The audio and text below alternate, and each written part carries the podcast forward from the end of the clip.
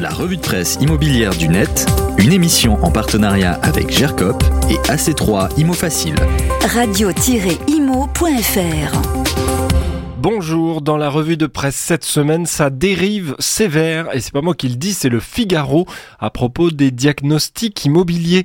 Le quotidien titre sur les dérives du secteur, et notamment dans l'article nous parle des astuces pour biaiser un DPE, diagnostic de performance énergétique, car le métier n'est pas encadré pour devenir diagnostiqueur, c'est assez simple, et les prix sont non réglementés, ils peuvent donc pousser à l'abus. Le quotidien rappelle que lorsqu'un diagnostiqueur se rend sur un site à analyser, celui-ci doit récolter une multitude d'informations sur le bâtiment, l'année de construction, la surface, la composition des murs, des planchers, des plafonds, mais aussi les systèmes de chauffage, de ventilation et éventuellement de refroidissement.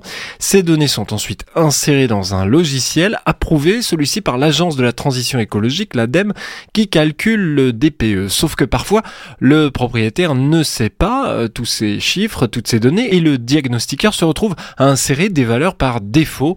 Certains acteurs peu scrupuleux n'hésitent pas à en abuser, le plus souvent par fainéantise, afin de réduire la durée du diagnostic, nous dit le Figaro.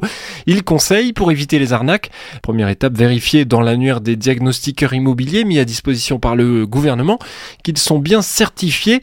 Une fois l'intervention effectuée, l'exécutif recommande d'examiner la présence du DPE sur l'observatoire de l'ADEME via un numéro présent en première page.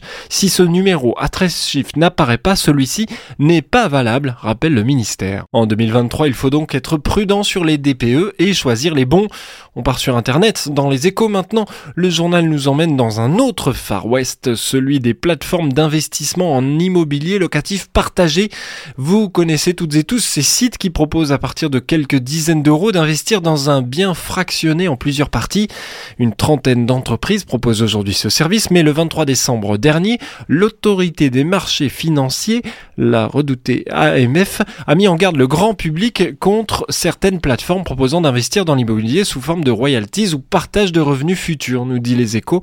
Ici, on ne cite pas le nom de ces boîtes, mais on nous explique qu'un nombre croissant d'entre elles propose à un public d'investisseurs particuliers, souvent très jeunes et peu avertis, de se constituer un patrimoine immobilier ou de percevoir un rendement locatif en participant à des levées de fonds, donc pour financer l'acquisition des biens, notamment immobiliers.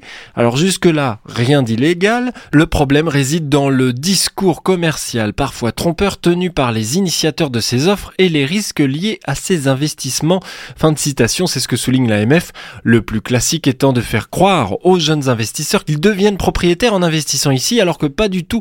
C'est bien la société qui encaisse l'argent qui est propriétaire et qui reverse une partie. Autre coup de griffe dans l'enquête, l'utilisation d'une plateforme annexe pour revendre ses parts et ainsi partir sans frais. Une plateforme annexe souvent peu convaincante et peu utilisée par d'autres utilisateurs. Lisez l'enquête très fouillée de nos amis des échos avant de vous lancer. Enfin, on termine chez capital.fr, cette revue de presse immobilière du net de Radio Imo avec la fête aux riches. Paris redevient la ville préférée des super riches en 2023. Elle devance dans le classement de Barnes, un réseau spécialisé dans le luxe, les métropoles de Miami, New York, Austin au Texas, aux États-Unis et Dubaï. La capitale française retrouve ainsi une place de numéro 1 dans le cœur des plus riches, place qu'elle occupait pour la dernière fois en 2020, nous dit capital.fr. Une clientèle donc internationale. Qui sont ces ultra riches Eh bien, ce sont des gens qui achètent euh, des biens qui tournent autour de 30 000 euros le mètre carré. Alors, ce classement, il n'est pas forcément très simple à comprendre, car c'est une catégorie de la population bien précise. Les individus ou familles détenant au moins 30 millions de dollars, c'est comme ça que sont définis ces super riches dans le classement Barnes.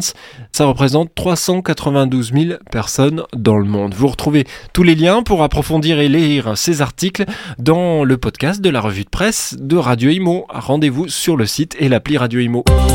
La revue de presse immobilière du net, une émission en partenariat avec GERCOP et AC3 Imo Facile. Radio-imo.fr